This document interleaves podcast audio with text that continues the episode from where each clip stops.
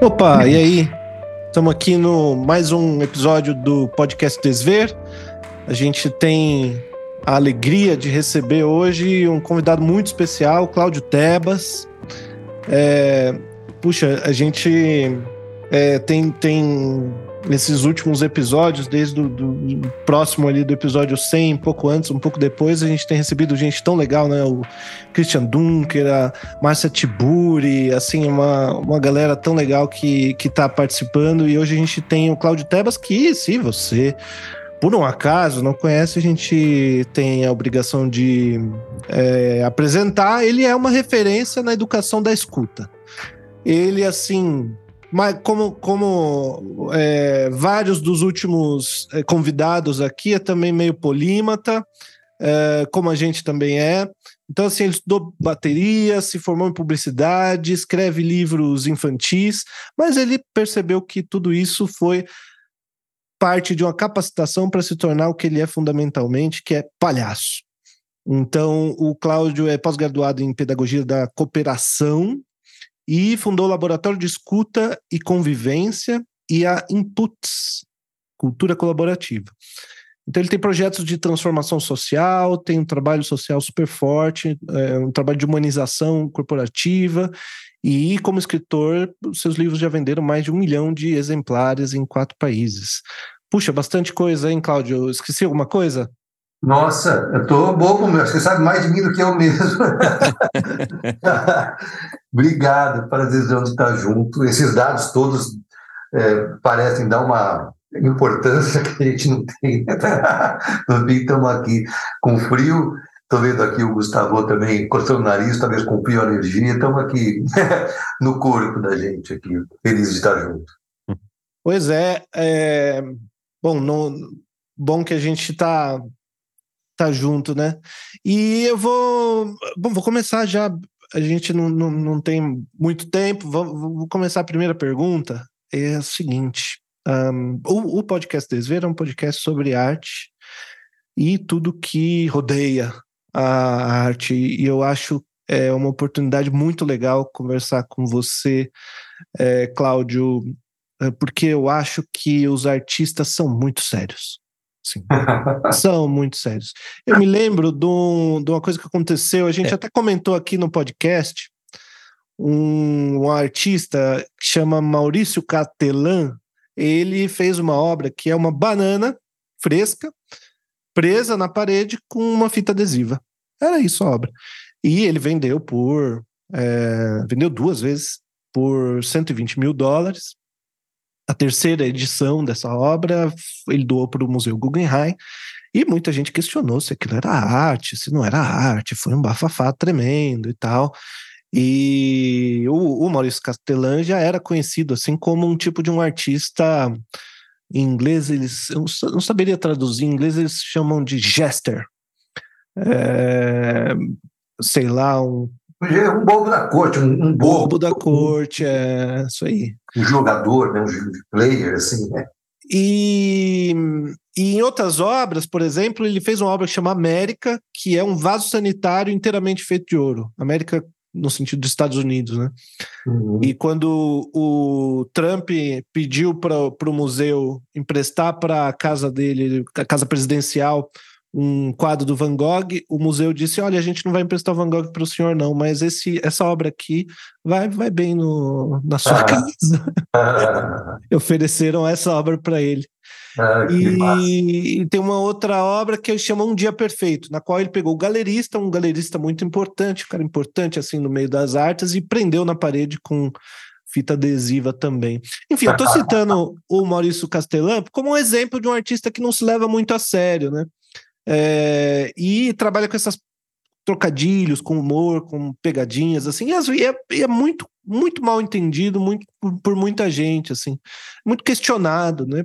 Como eu estava dizendo, acho que o mundo das artes visuais é muito sério, e os artistas se levam muito a sério e levam uhum. uns aos outros muito a sério, né?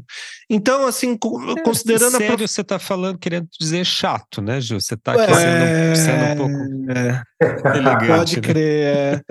Então, assim, estou pensando, Cláudio, nesse, no ato de brincar, a riqueza do ato de brincar, é, como desenvolvimento humano, é, como é que você vê essa relação do, da brincadeira, do brincar e das artes? É, como é que um artista pode aproveitar a brincadeira num processo criativo? É, você acha que pode ser bom para um artista não se levar muito a sério? Corre riscos assim? Nossa, amei, meu, a, amei a descrição da, da, da obra é, do, do, cara, é, a, a, a, a, malandragem né, embutida assim por trás, no sentido. Uhum. E fiquei pensando também o quanto que, quando o Gustavo fala essa coisa da chatice, é, é, o quanto que às vezes é, prega-se, né? Eu não me levo a sério, acaba, acaba acabando se levando, acabando a se levar muito a sério, não se levar a sério, né? E aí você fica amarrado nessa coisa. E eu acho que o brincar de alguma forma liberta disso, sabia? É, acho que o brincar ajuda a gente a, a, a, a sair dessa amarra da, de uma perfeição, porque é, é essencial na brincadeira é, a possibilidade dela não dar certo, né? É, é, o jogo é assim. É, o que não quer dizer que você não leve a sério a brincadeira. Você leva a sério jogar, mas não leva a sério o, o dar certo. E acho que a, a, me parece que a, a, fusão entre o brincar e a arte está nisso. É, é, levar muito a sério o que você está dizendo, mas não levar a sério é, profundamente a ponto de do resultado final te embaçar os olhos ou você perder a diversão mais importante, acho que no resultado final é a diversão do caminho, assim. Senão não tem sentido. Pode crer. É, a, a, eu acho, acho que a arte, né, ela na verdade já tem. Vou falar aqui, o meu, meu, minha opinião pessoal, porque daí funciona, funciona melhor. É, aí não preciso ficar me justificando, né? Nem ofendo ninguém. Mas eu mesmo lembro de muito mais de uma vez ter sentido uma certa pressão é, do movimento contrário. Quer dizer, a arte já tem um, uma, digamos, uma história de não de, de funcionar como entretenimento. De, de, de, não receber uma seriedade que às vezes é positiva, inclusive para ela mesma, né? Muitas vezes não, porque justamente passa por chato, né? Uhum. Quer ver nas rodinhas de amigo? É, já me informaram assim, Cláudio, muitas vezes que isso, assim, meio in off, dizendo assim: olha, Gustavo, a gente espera você sair para falar bobagem na rodinha. Uhum. E eu fiquei. Jura, Gustavo? É, e não, é, não foi uma nem duas vezes. Caramba! caramba. Vida, acho que aí é que eu estou fazendo o oposto do que o Cláudio diz. Eu estou levando muito a sério, em ser sério. Porque é Sim. é tudo meio que uma performance para tentar, quer dizer, ser, ser, um pouco levado a sério para além daquela camada do entretenimento, né? Mas, sim, sim. mas daí deixa eu te fazer uma pergunta num, num outro sentido ainda. É, em relação ao entretenimento, né? É, seja assim, música, filmes, teatros, livros, discos, vídeos e tal. É, tem essa distinção do que, que é arte do que é entretenimento. Normalmente a, a arte teria assim, um certo uma aura de ser cult ou de ser algo um pouco erudito, né, em oposição ao que é entretenimento, né? Como, como é que você vê a relação entre essas duas duas coisas? São, são dois lados de um mesmo processo ou são dois processos completamente diferentes? Eles eles têm igualdade de posição no mundo e de importância? Olha, é, tô amando, gente. Vai, faz a gente fervilhar aqui, né? Uhum. É, primeiro, é, o, me deu vontade de falar sobre seriedade, né? É, acho que é super importante a gente levar a sério. É que às vezes a gente confunde os, a, a gente, desculpe englobar, mas me parece que o que a gente está criticando é confundir seriedade com senso de autoimportância. Ou confundir seriedade com severidade. É, e acho que quando a gente pega na mão da severidade, a gente deixa de se divertir no caminho. E se, se deixa de divertir no caminho, a gente se distancia de, de, de, de, Me parece. Quando a gente começa, deixa de se divertir no caminho, parece que a gente vai se e, e divertir é ficar dando risada. Divertir é ter prazer no que está fazendo. É, a gente começa a se distanciar é, do propósito final do, do, do negócio. É, seja da brincadeira, seja da arte, seja o que for. E aí eu acho que, nesse sentido, tem alguma coisa a ver com divertir e entreter. Eu tenho é, pensado bastante nisso, acho que num dos livros meus eu falo um pouco sobre isso. É, Para mim, entreter, ele pode ser, eu estou falando agora, pode ser que daqui a cinco minutos pense outra coisa, mas nesse momento me parece que entreter pode ser uma das camadas do que começa a virar a diversão. O que eu quero dizer? Entreter ajuda a distrair. Diversão ajuda a despertar. Mas às vezes você está, na minha opinião, às vezes você está tão num ciclo vicioso que é preciso primeiro distrair para depois despertar. Você precisa sair daquele ciclo. Então, acho que o entretenimento ele pode ter essa função inicial. Puta, vou colocar qualquer bobagem aqui na Netflix só para eu sair desse ciclo, né? É, mas eu prefiro, é, como palhaço, acreditar que eu não estou lá para anestesiar as pessoas. É, e que se em algum momento eu ajudei a entreter, que no momento seguinte eu ajude a despertar. Acho que, que é, e diversão e divertir tem a ver com isso, né? Divertir tem a ver com vem do latim lá, é, diverter, né? É ver, ver por outro ângulo, a diversão, verter-se, né? Verter, né? Então a diversão ajuda você a ver a realidade por outros ângulos. O brincar faz isso também. Então acho que é, são coisas diferentes, mas podem ser considerados como etapa de uma coisa que vai aprofundar, entretém e diverte. Parece que pode ser um caminho. E, é, ainda nesse mesmo tema, é, eu achei interessante que você falou de severidade. Eu não, não sei se eu sei se eu compreendo muito bem o que você quis dizer com severidade, mas eu estou pensando, mas acho muito muito bom esse essa relação entre entreter e distrair e um certo tipo de anestesia, que às vezes é o que a gente quer mesmo, né? Eu, eu assisto Fórmula 1. É, é o para mim é entretenimento purinho, assim. Não estou pensando realmente, não estou pensando no máximo. Eu acompanho o númeroinho, foi um milésimo a mais. A volta mais rápida. A volta mais claro, rápida. Você se distrai é... com Fórmula 1. É, entretenimento mesmo, assim, que eu não realmente tô, tá purinho entretenimento. É... E tem alguns tipos de arte que eu não estudo para poder manter, me manter no entretenimento com elas. Tipo, padrinhos. Eu não faço questão de não estudar quadrinhos, Super. porque enquanto eu tô lendo, eu tô, consigo ficar entretido, porque as, os tipos de arte que eu estudo, é, eu fico chato, assim, a gente sabe, teatro, a música, a gente tá, olha agora, foi para dominante, subdominante, olha, mudou o tom, que legal, você não consegue, sabe, relaxar e ficar no, agora no videogame, no no, no, no, nos quadrinhos, até no cinema também, eu, uhum. eu, consigo me, me é, relaxar, né? E, e a arte me parece que tem. Acho que tem dois lugares que a gente pode contrastar que como ambiente de arte, como super ambiente de arte em São Paulo, que são a Bienal e a feira. É... SP, né? SP Arte. SP Art, isso. A Bienal, bom, é aquela coisa, tem um, primeiro tem um conceito amarrando tudo, depois tem um conceito de cada obra, e você para, faz aquela cara de. É. É, olha, deixa eu ver se eu entendo esse aquela negócio. cara de quem tá fingindo que é entendido. Né? Tal, né? isso, é, isso, tem isso, alguma coisa que precisa ser compreendida ali e tal.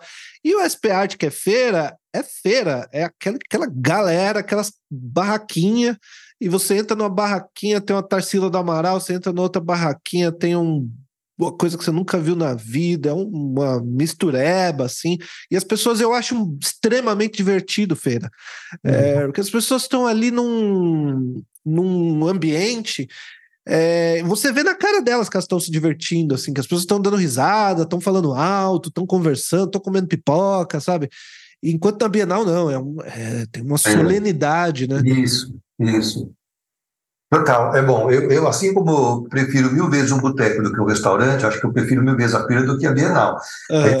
Esse estado de, de, de, uma presença de uma, mais, é, voltando lá, menos severa, mais relaxada. E aí eu acho que a severidade ela entra nesse lugar aí também, que para mim é um pouco parecido, de, de, quando passou da crítica e acabou com a minha diversão. É, ou por olhar para o outro, ou por olhar para mim mesmo. Porque quando é, começa é, a ficar muito severo, parece, e falando do, do meu processo, parece que eu já não estou mais preocupado em fazer legal, eu estou preocupado em que o outro goste. Uhum. Então a severidade parece que ela está conectada em agradar o outro, e acho que se eu entro por aí, eu, eu, eu ferrei. E, e, me parece que a feira pode ser é, é, é, é esse lugar de, de, de, de, troca, encontro. Acho que estou borbulhando aqui. Durante algum tempo, quando é, eu tenho, eu tenho adquirido a dificuldade de falar assim, ah, é, o meu trabalho é artístico, porque eu não sei exatamente se eu vivo um trabalho artístico, eu acho que eu vivo de encontros. Acho que o o palhaço me propicia encontrar, como estamos aqui encontrando hoje. E eu acho que a feira propicia encontro, não sei se Bienal propicia encontro, nem com a obra, porque, como disse aqui o Gustavo, às vezes eu estou tão imbuído de em ter que achar alguma coisa, eu quero ser achado, né? Eu prefiro estar na rede do que. Do, do que... Enfim. Pois é, essa coisa de agradar o outro, é, acho que é muito complicado, né, Gustavo? O, essa relação pro artista é. Porque é, eu, eu, bom, eu não sou palhaço. Eu tive, assim, uma experiência como ator de fazer um personagem que era meio que um palhaço. Assim. Era um índio, era, o nome era Índio Tapuia Seca Gordura. É, era uma cena de uma peça sobre Brasil Colônia, uma peça terrível, assim, super pesada, mas que tinha alguns momentos de leveza. Sim. E Brasil Colônia e tal. E aí uma, uma das cenas era assim, um, um, não era na verdade um índio, era uma figura que era um meio que um palhacinho que era uma, uma figura que ele se faz de bobo para o colonizador achar que ele é bobo, Sim. mas na verdade ele está muito mais esperto do que o colonizador, e aí os jogos que, a gente, que, eu, que eu fico fazendo ali com o, o contracenando com três figuras que são Mozart, Beethoven e Stravinsky. e aí esse índio com e aí ele é o índio tapuia seca gordura porque ele depois vira um professor de ginástica. E aí ele faz lá as coisas com chocalho e as pessoas Sim. fazem junto e tal, como assim uma para onde foi a, o indígena, a, a, a, essas pessoas que fingem ser indígena para fazer alguma coisa e tal, sim, aproveitar, né?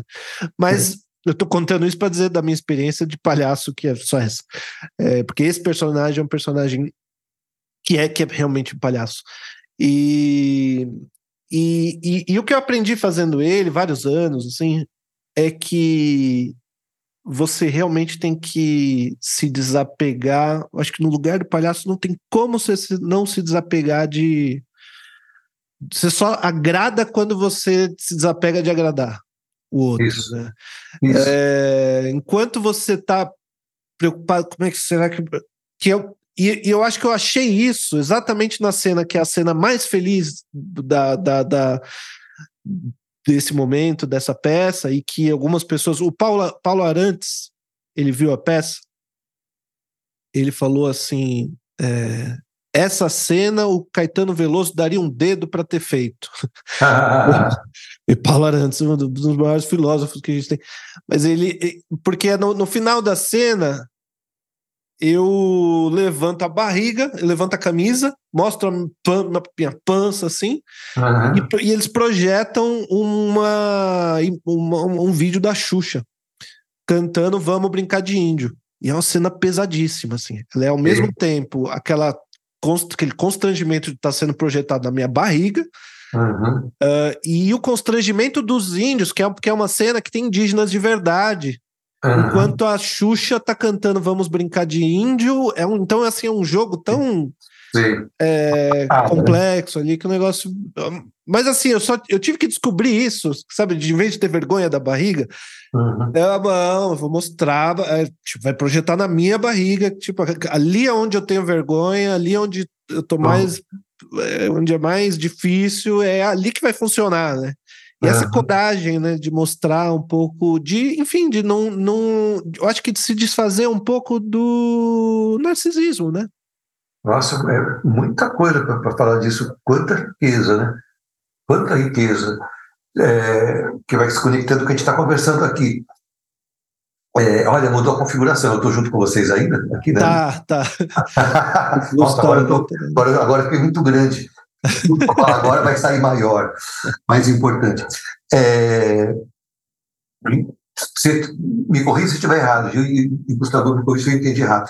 Fala que é uma peça densa, e só essa cena da projeção mostra a densidade da coisa, mas que entrava esse personagem é, criando alguma leveza como um respiro para continuar a ser denso. E isso tem a ver com o que estava falando antes.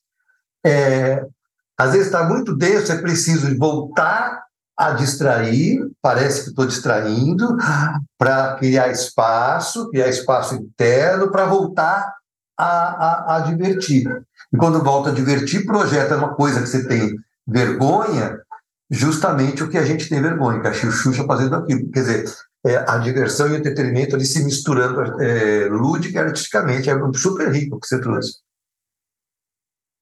É, e, e, e, essa coisa de não se desapegar de agradar o outro, né? Que eu acho que era o ponto do exemplo que eu estava dando. Mas é, queria ir para um próximo tema que é Deixa Sobre eu colocar uma pergunta no Fala. meio, só para. Que me ocorreu uma coisa aqui no, no, no, meio do caminho, desculpa te interromper. É, mas é, pensando aí no que o, no que o, no que o Cláudio está falando, imaginei assim, o, o, o xiste dentro da psicanálise, para a gente trazer o nosso, nosso, os nossos papos favoritos aqui, Cláudio, que é, o, que é a psicanálise, Uhum. A gente só, só tem o, o podcast, na verdade, para poder falar de psicanálise de forma a, a, não ser tão sério assim. Então a gente está falando de arte, uhum. né? Porque daí qualquer coisa é um assunto tangente, tangencial, não é o nosso foco. Mas dentro da psicanálise, o xiste tem uma grande importância. A gente sabe assim que, e, resumindo grosseiramente, para Freud, o xiste, que é aquela, aquela piada, né, é, é uma, uma certa válvula de escape para uhum. você poder falar algo sério, falando assim de, de maneira né, grosseira, objetiva. Então você conta, é, é, aquele humor que a gente usa, aquela certa ironia para poder dizer o que é sério, você simula que está brincando. Né? Inclusive um aspecto assim, tem uma forma tipicamente neurótica, né? De... E para Lacan também, porque é um exercício de significante extremamente importante. Talvez mais importante ainda para Lacan do que o prazer, né? É esse, esse exercício da, da, do significante. É, isso me, me, me fez, me, me, ocorreu, assim, ouvindo vocês, de que o, o, o entreter, o divertido, a brincadeira, ele, ele te dá um salvo-conduto para você fal poder falar o que quer. Inclusive, a coisa, a pior coisa do mundo, que é a que você nunca deve dizer, que é a verdade. Se você dizer seriamente, não funciona, né? Mas se você disser brincando, ou se você disser simulando, performando uma certa ironia, aí você pode dizer. Você sente é, isso, isso, Cláudio, dentro das tuas dentro das nossas relações cotidianas, sociais, obviamente que isso aparece, né? Mas é, como é que é fazer isso disso um trabalho? Você se utiliza dessa ironia para conseguir produzir uma, um, um, uma certa verdade ali com os. Uma verdade difícil, digamos assim, que é o que eu acho que a peça do Gil faz, né? Uma verdade difícil de se dizer, ela usa o recurso da, o recurso da ironia, né? Para poder ser dita. É, ou não. Porque tem um aspecto ainda que me ocorreu que é o seguinte: tem uma, o funcionamento do aprendizado humano, ele não pode ficar somente na, no, no consciente, no racional. Tem até uma, uma certa dinâmica, assim, eu acho que o Gil, sabe disso, porque eu acho que ele usa um pouco. Que você vai estudar um assunto, você tem que ficar um tempo na estudando no, no foco, e depois você precisa de um, de, de um retardamento de ficar assim, alguns minutos sem foco, justamente se, se distrair para que durante aquela distração, você dá aquela pescada, você consegue voltar e absorver melhor o que foi ensinado justamente. Assim uhum. como o sono tem a mesma função, né? Você, você aprende uma coisa... It, live on it, né? Durma com isso, né? E acho que tem a ver com Durma isso. com isso, ah, que é bom, pode crer. É, parece que o humor tem essa mesma uma, uma, função também de integração dessa realidade consciente ou desses assuntos mais densos, mais sérios e focados. É isso mesmo, Cláudio? É, na, na, só só botando, antes, do, antes do Cláudio responder, na, na, empresa que eu trabalho, para a gente essa coisa, esse sleep on it é método mesmo. Assim, os, os sócios são psiquiatras, uhum. eles levam muito a sério isso. Tem algumas decisões que a gente começa a discutir, discutir, discutir, e leva, não, isso aqui a gente vai ter que dormir dormir. Vai uhum. ter que uhum. dormir ponto. Nós a gente só vai resolver amanhã. Vamos fazer resolver isso depois de dormir. assim, é, uhum. faz parte do trabalho. Uhum. Super, super. Conversando com o Cacaverá, é, que é meu professor, ele conta que, que não sei em qual é, tronco, é, em que povo indígena, que eles fazem isso. É, vamos conversar? Vamos. Uma pessoa só fala e vão embora dormir. No dia seguinte, outra pessoa só fala e vamos embora dormir. Faz parte é, é, é, esse, esse, esse tempo da coisa, opa, encaixar de outro jeito, né? De outro jeito. É, puta, falar o que precisa ser dito através do humor é bobo da corte, né? Para mim, isso é a expressão máxima do bobo da corte. Aqui, o que acho que diferencia, falando do meu métier, Christian falaria lindamente, porque o Christian é pesquisador da área, como vocês sabem. A partir de, de palhaço, eu posso falar que assim tem uma diferença sutil ali, que serve mais para dar aula do que na prática, entre o palhaço e o bufão. É, o palhaço a gente ri dele, o, palha, o bufão ri da gente. É, para que a coisa funcione em termos de ironia, e a mensagem seja captada, muitas vezes me vale da ironia, sim, é, mas para que essa mensagem seja minimamente captada, ela precisa antes, na minha opinião, que isso o Bobo da Corte fazia com maestria, a construção de um ambiente de afeto. Para que a palavra dele não fosse rebatida imediatamente, ou o pescoço dele cortado. Então, para que ele pudesse, primeiro, é, ter a liberdade de falar, ele precisava construir uma, um vínculo de confiança, é, provavelmente criado ali a partir de, de, de alguma relação de, de, de afeição, para depois poder falar a, a, as verdades com mais liberdade, ainda que ela viesse com mais dose de ironia, porque a ironia é pode ser muito agressiva, sobretudo se passar lá um verniz de sarcasmo, essas coisas, né? No dia a dia, isso pode ser muito destrutivo do ponto de vista de conexão. Mas como, como palhaço, você precisa saber manejar isso, né? Saber manejar. E o manejo, ele parte fundamentalmente da construção. Já todo momento em que eu posso falar, ou se eu falar isso, o plateia vai virar e vai embora. Talvez não seja o que eu quero, porque eu quero poder continuar falando. É, porque senão a pessoa não vai escutar aquilo é, como, como verdade, mas só como ofensa, ainda que a verdade possa ofender. Então, acho que é preciso mesmo construir isso. E é preciso construir, fundamentalmente, para esse é, palhaço, é, a convicção no outro de que você não tem autoridade nem poder nenhum ali. O palhaço só podia, o bobo da cor só podia falar o que falava porque estava destituído de poder. Não tinha, ele não tinha aspiração nenhuma lá dentro, ele nunca ia passar daquilo. Por não ter aspiração nenhuma e por não ter poder nenhuma, ele se sentia mais livre para falar, porque ele poderia perder. Né? É, não tem o que tirar de quem já não tem. Né? Então, é preciso, na, é, pensando aqui nas minhas relações de, de palhaço e a verdade, é a construção de um é, vínculo afetivo mínimo para me conferir autoridade máxima para eu falar aquilo destituído de poder. Não sei se consegui me fazer entender. Por isso que o chefe não pode fazer piada, né? Ou a piada do chefe não funciona, né?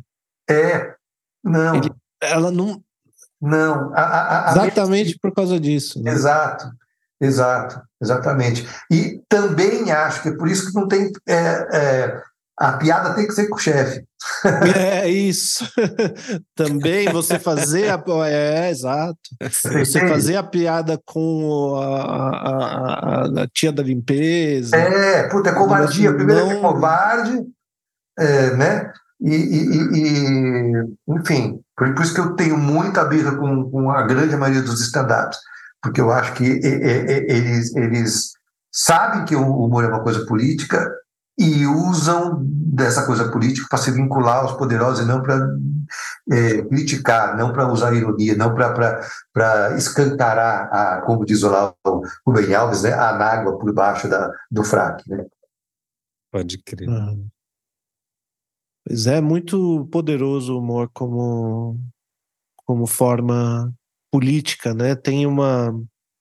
Não lembro de quem que eu ouvi isso, se foi do Safari, eu não lembro de quem que eu ouvi, mas que dizia assim que é no combate ao fascismo o humor é fundamental, porque é absolutamente importante para o fascista que ele pareça bem alinhado, importante, assim, é, é bonito, é, sem falhas, né?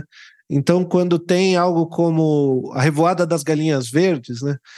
Quando o, a, que, que, assim foi, foi um, é um evento fundamental na história do Brasil quando os fascistas estavam é, fazendo uma passeata, acho que na Praça da Sé, se não me engano, e aí a, a, e eram os fascistas mesmo, no caso o integralismo, o movimento integralista no Brasil. Uhum. E aí e aí se um, movimentos de esquerda se organizaram e começaram a tirar, dar uns tiros por ali é, de cima dos prédios, ninguém sabia de onde estava vindo, eles começaram a tirar a roupa verde, jogar para cima e para se esconder, pra, porque sabia que estava com, com a uniforme verde era alvo. E daí um, um é, cronista, não vou me lembrar quem, é, no outro dia fez uma crônica com esse título, A Revoada das Galinhas Verdes. Assim, realmente desmoralizou assim o integralismo Muito virou bom. foi pro chão assim foi uma coisa é, tem, tem potência né assim não, não não levar muito a sério também esse como inimigo né às uhum. vezes a gente pega o inimigo e coloca ele lá em cima né como uhum. isso, isso aumenta o poder dele né mas tem outra face também que o Safatli fala, né, Gil, que é exatamente o oposto. É a certa ironia, é o, o certo ridículo usado pelo fascista para poder ser fascista. Isso, porque se ele isso. mostrar a real face dos seus atos, não funciona porque vira um espetáculo grotesco, né? Então ele, sub, ele performa, né, Cláudio? Isso, puta, é a coisa mais é, tristemente visível que Hitler, né? o, o Mussolini, é, e claro que a gente tem consciência disso, porque a hora que você ri, você humaniza. Se humaniza. É, é, é, então, é, acho que é muito importante a gente também fazer essa distinção do riso que é para perpetuar poder, que é o riso desses fascistas, é, ou o riso que é para destituir poder, que é, é quando a gente ri, não porque o Hitler é ridículo, mas porque o que ele deseja é profundamente ridículo. O que ele expressa em si é profundamente ridículo. É, é, é, da humanidade por trás da, da, da, da aparente. do que ele vende como humanidade.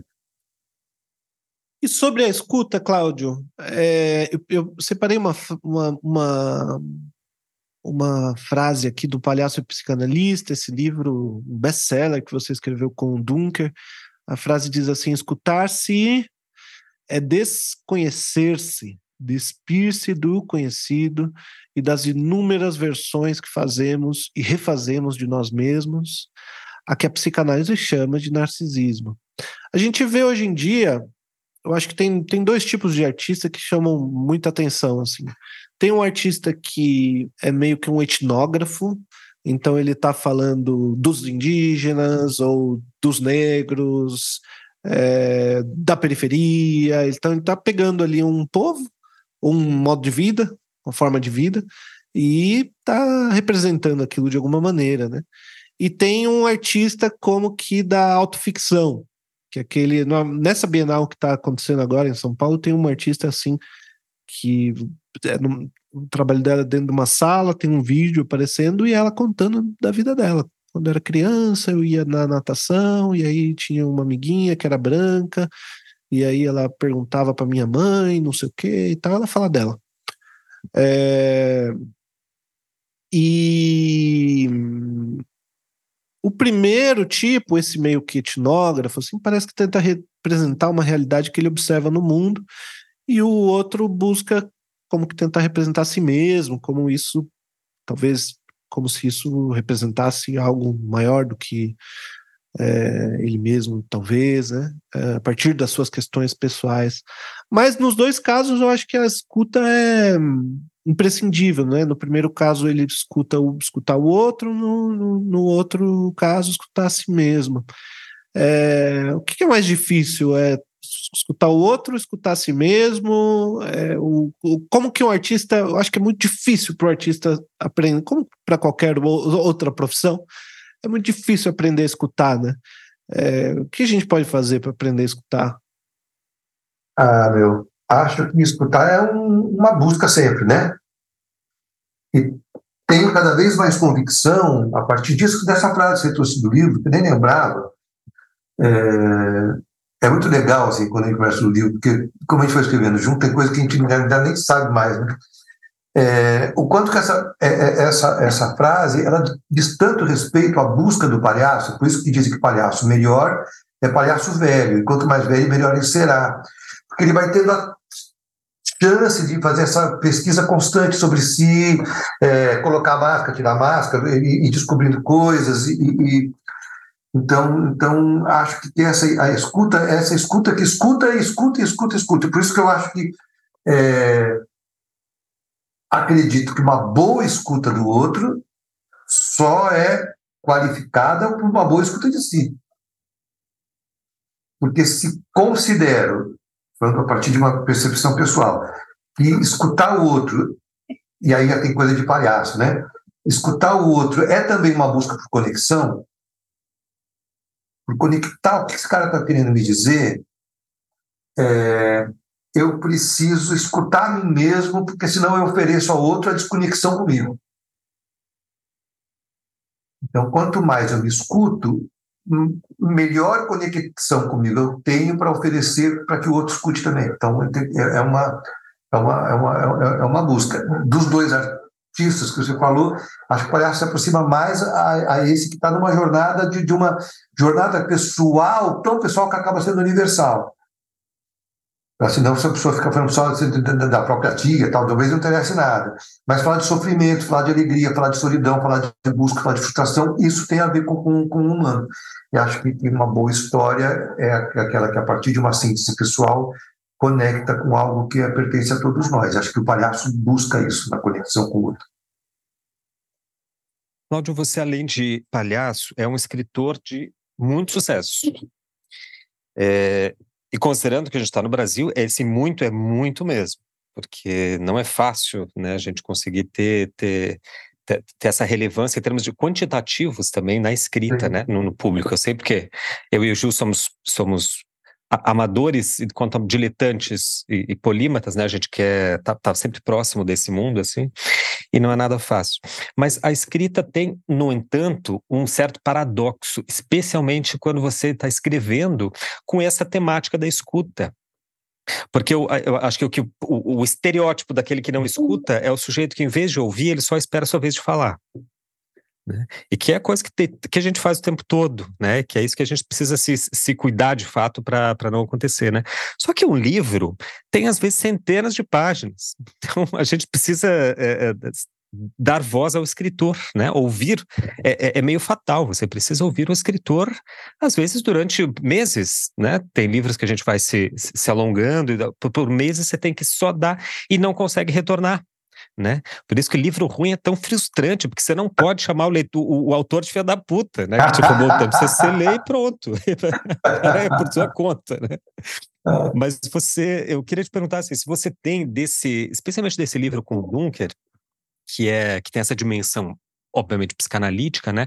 Vocês têm você consegue ter um retorno dos, do, do, desse leitor anônimo, desconhecido, que a gente não sabe quem é exatamente, né, que vai, que vai comprar o, o volume, consegue ter essa dinâmica meio de analisante, analisando, ou, ou, ou não, ou, ou, isso acaba sendo interrompido pela, pelo processo de venda? Olha, é, eu tenho tido algumas sortes na minha vida, assim.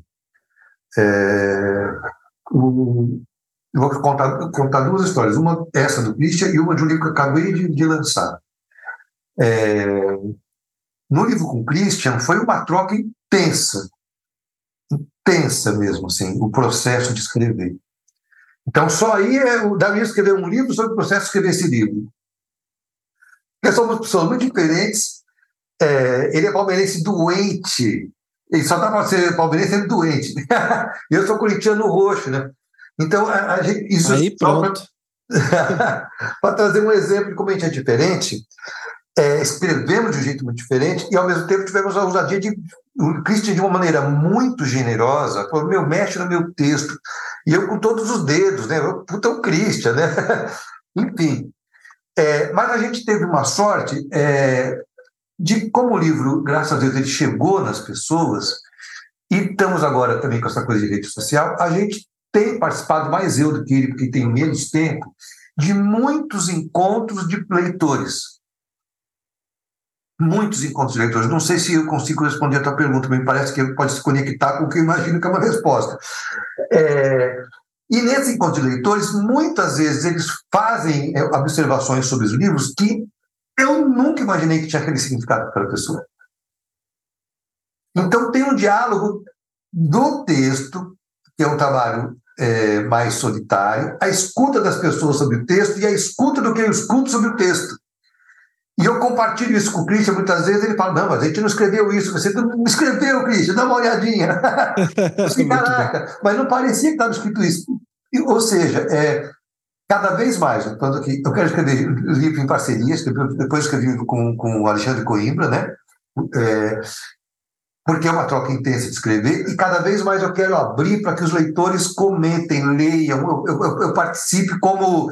É, é muito comum isso eles chamam, e, tem uma coisa meio mítica do escritor, chamam o escritor convidado para falar do livro, e eu saio muito mais aprendiz do que é, é, o que eles supõem que ia chegar o mestre. É, então, é, é, é, uma troca enorme. E aconteceu uma coisa muito especial, acabei de lançar um livro infantil, que eu sou basicamente um escritor de livro infantil, com uma distinção aqui, para mim existe livro para todo mundo e o livro de adulto o livro para todo mundo é criança ler também. e eu lancei um livro que chama de Dorinha, que fala de uma senhora muito solitária e que acontece uma coisa na vida dela. E eu participei agora de um lançamento aqui em São Paulo, em que estavam é, muitas mulheres estão aprendendo a ler e escrever de um projeto social e crianças. E foi uma troca enorme sobre o livro muitas das mulheres falam assim, nossa, é, a, a, a, Dorinha, a personagem do livro, As Aventuras de Dorinha, sou, é, tem, posso ler para vocês é coisa mais linda. Todas nós somos um pouco Dorinha. E quando eu escrevi o livro, eu não estava pensando na condição feminina, eu estava pensando em solidão. Mas elas, a, as cartas delas, escreveram cartas, me mostram, nossa, estava escrevendo sobre uma coisa que eu não sabia. E as crianças também. Estão falando de troca aqui.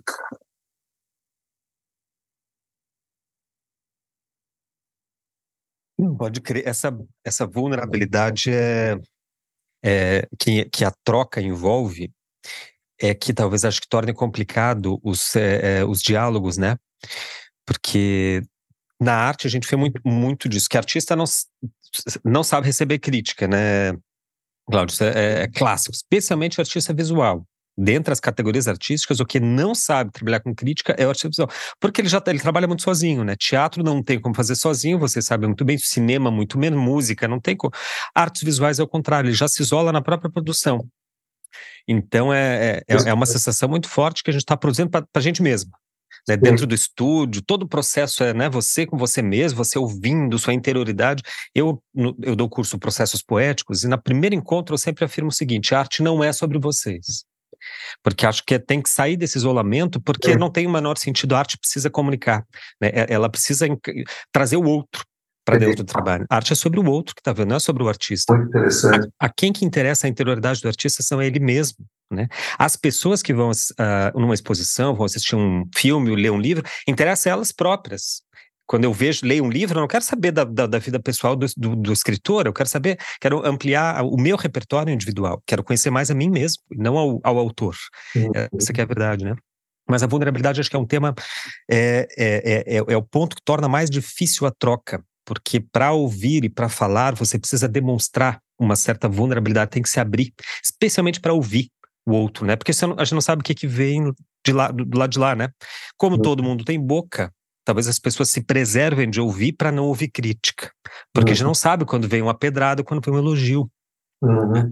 Acho que o, o Gil, é, a gente pode, a gente pode, acho que o artista pode aprender muito com o palhaço nesse sentido, né? É, bom, também a gente fala de palhaço como se fosse uma coisa só, né? Tem muitos tipos diferentes de, de, de, de palhaços. Se você uhum, considerar, sei lá, o branco e Augusto, essas categorias. Uhum. É, tem um palhaço que é mais chique também, né? Que tem ali uma respeitabilidade, que ele se uhum. leva. Que é, é, até o contrário, ele é bobo de tanto que se leva a sério, né?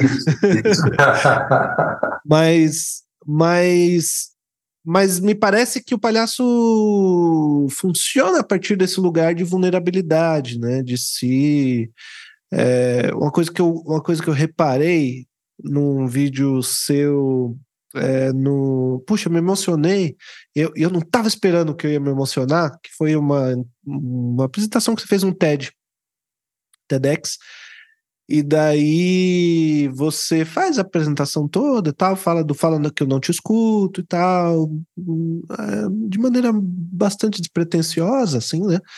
E, e faz ali sua palestra e no final você fala, agora vamos brincar. E a primeira coisa que você fez foi levantar o cabelo, assim, ó. Foi sem pensar, assim, totalmente. Bota o nariz, tarará, e começou a mexer no cabelo. Aí, o cabelo, bom, meu cabelo parece que Parece que com o cabelo mais desarrumado vai ficar melhor. Vai, eu vou, né? É, vai, vai, eu vou ficando mais vulnerável. E aí, Gustavo, ele faz, ele chama o, o público assim, e aí o público dá quatro pessoas dão as mãos assim, e aí a, toda a narrativa da palestra era sobre salvar o mundo. E quando ele era criança, que ele tinha uma roupa do Batman. E daí ele sobe em cima das pessoas com a mão assim para frente e do outro lado ele bota outra pessoa que ele vai salvar e fala pra pessoa: oh, me salva, me salva. O cara fala: me salva. E ele vai e eles vão assim com ele como super-homem, atravessa o palco e ele chega do outro lado, o público, Ê!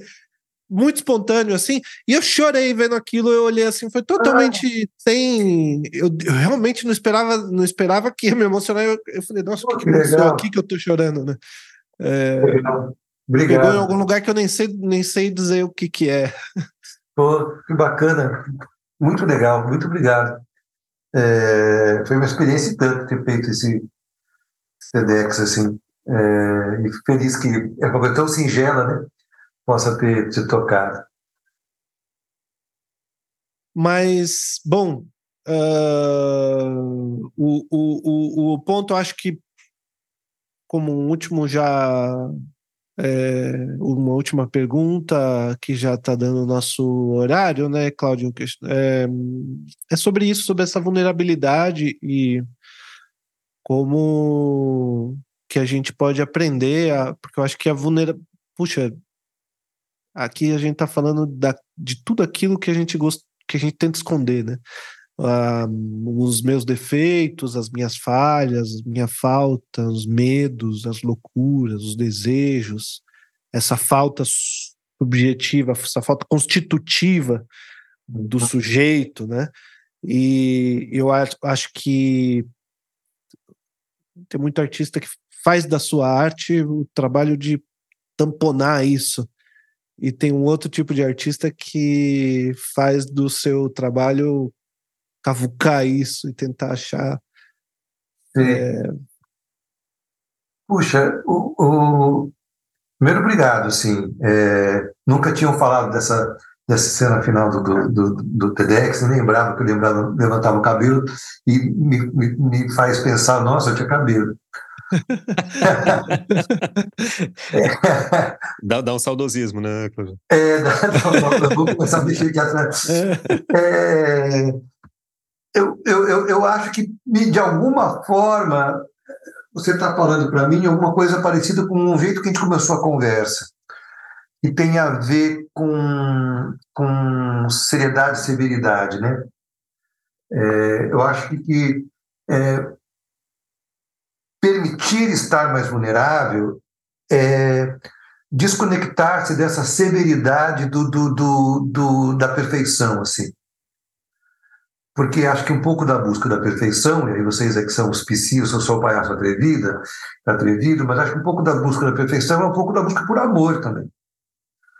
Então eu me torno muito severo por me apresentar mais é, é, perfeito, porque tenho o desejo de ser mais amado.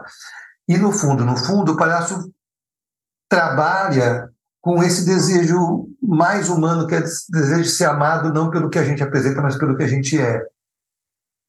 Não pelo que a gente tem, mas pelo que a gente é, tem de posses, de, de, simbólicas, assim, mas pelo que a gente tem no coração mesmo, pelas nossas fragilidades, pelos nossos tombos.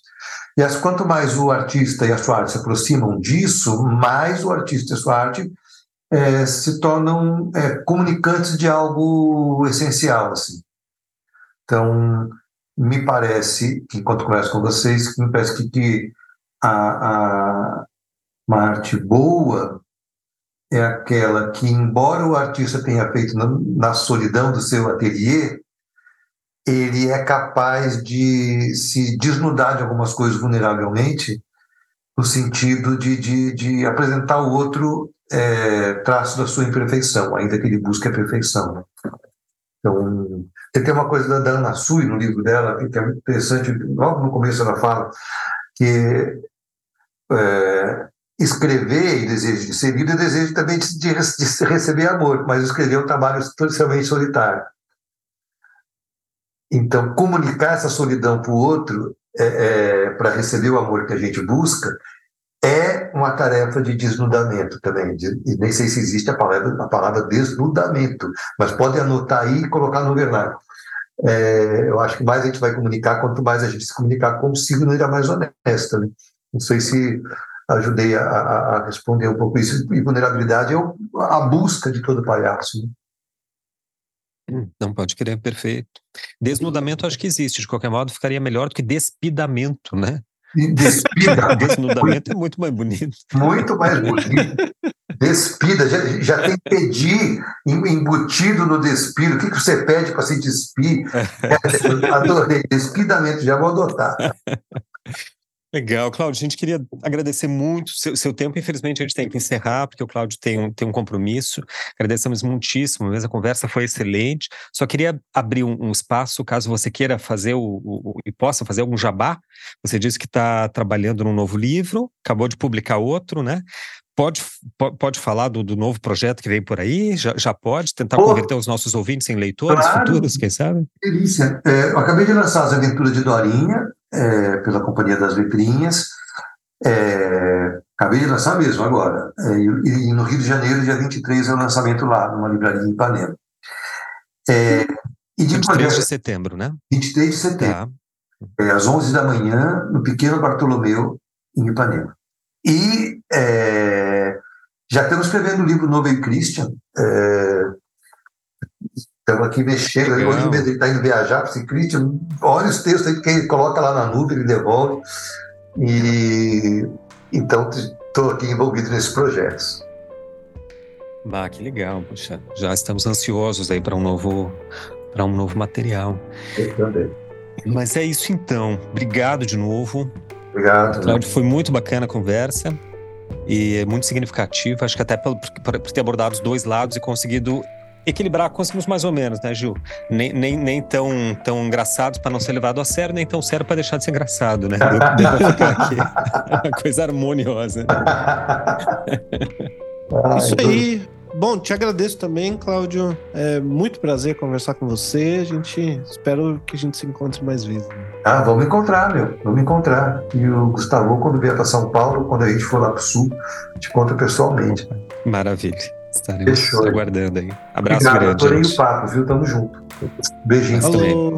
Adeus. Adeus. Tchau, tchau. Até mais.